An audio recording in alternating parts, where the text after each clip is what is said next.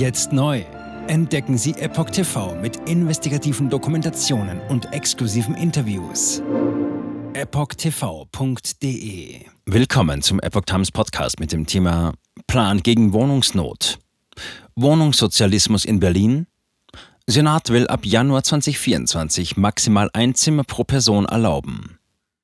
Ein Artikel von Maurice Vorgang vom 17. September 2023. Wohnungen sind knapp in Berlin. Der CDU-geführte Senat reagiert nun mit einer drastischen Wohnungsraumregulierung für Mieter. Ein Zimmer pro Person soll reichen.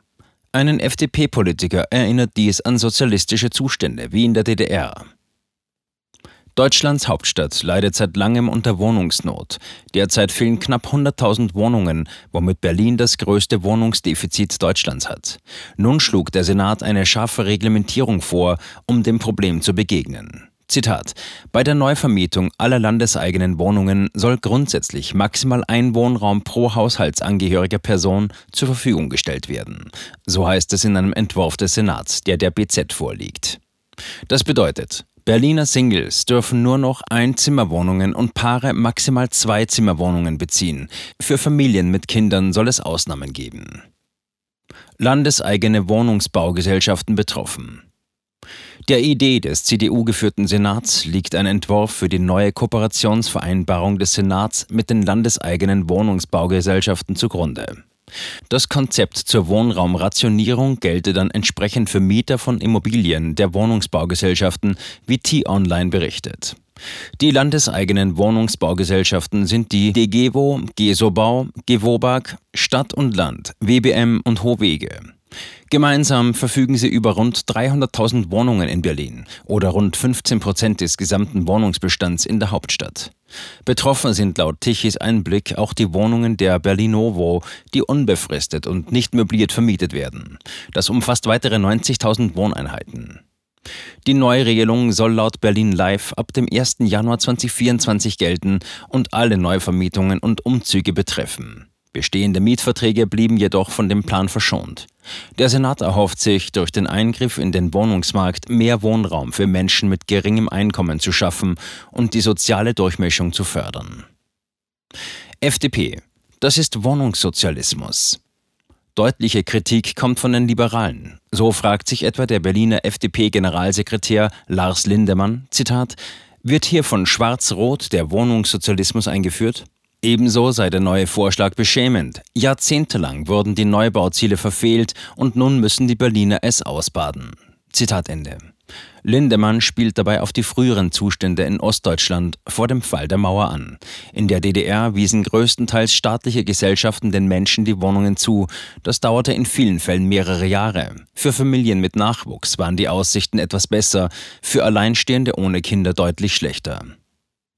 Berlin wächst, besonders wegen der Migranten. Viele Deutsche ziehen nach Berlin entweder aus beruflichem Grund oder auf persönlichem Wunsch. Doch die Hauptstadt wächst vor allem wegen der Migranten aus verschiedenen Ländern.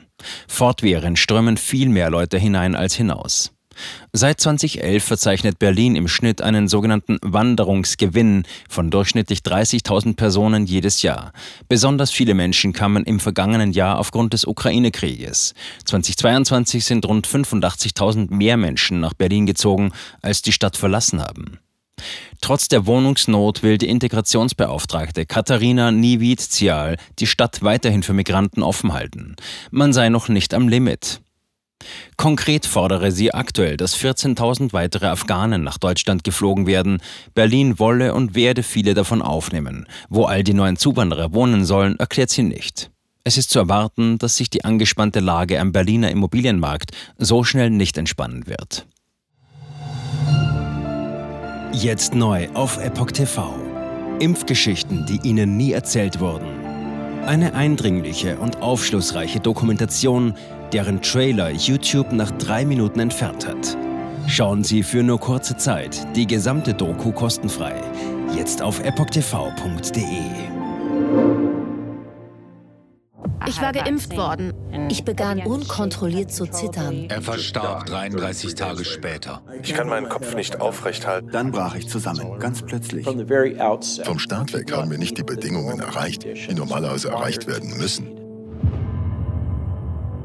Es handelt sich um eine Tragödie von beispiellosem Ausmaß. Aber die Bundesregierung und Behörden tun so, als sei alles in bester Ordnung. Wir suchten ein nahegelegenes Krankenhaus auf. Sie behandelten sie, als sei sie verrückt. Ich sehe das als einen ernsten Kampf, den Zusammenbruch der bürokratischen Strukturen zu korrigieren. Ich glaube, viele Menschen wissen auch gar nicht, dass sie einen Impfschaden haben. Umfassende Datensätze, die zeigen, dass wir einen Anstieg der Fehlgeburten um nahezu 300 Prozent. Ausgehend von ihren eigenen Daten hätte Pfizer 2021 vom Markt genommen werden müssen. 300 Prozent bei Krebserkrankungen. Acht Seiten lang Krankheiten, die direkt mit dem Impfstoff in Verbindung gebracht werden. Eine Reihe diverser unerklärter Symptome. Und sie nahmen um mehr als 1000 Prozent zu. Mehr als 1000. Der Arzt weiß nicht, um was es sich handelt und wie er es behandeln soll. Es ist der Hammer, was die für Psychospielchen mit einem spielen. Sie tut nur so, das sind Falschinformationen. Praktisch keine Hoffnung auf Gerechtigkeit. Erkennt man es nicht, sieht man nicht die Notwendigkeit. Insofern war es ziemlich offensichtlich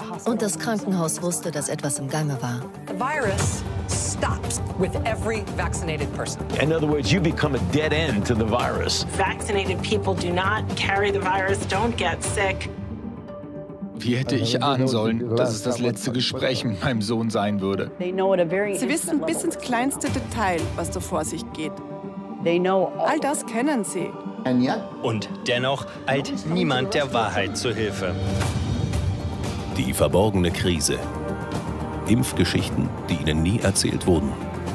Eine Originaldokumentation von Epoch Times. Jetzt kostenfrei auf verborgenekrise.de ansehen. Aufgrund von Zensur ist diese bedeutende Dokumentation nicht über die sozialen Medien teilbar. Leiten Sie diesen Link an Freunde und Bekannte weiter und tragen Sie so die Botschaft dieser mutigen Menschen in die Welt.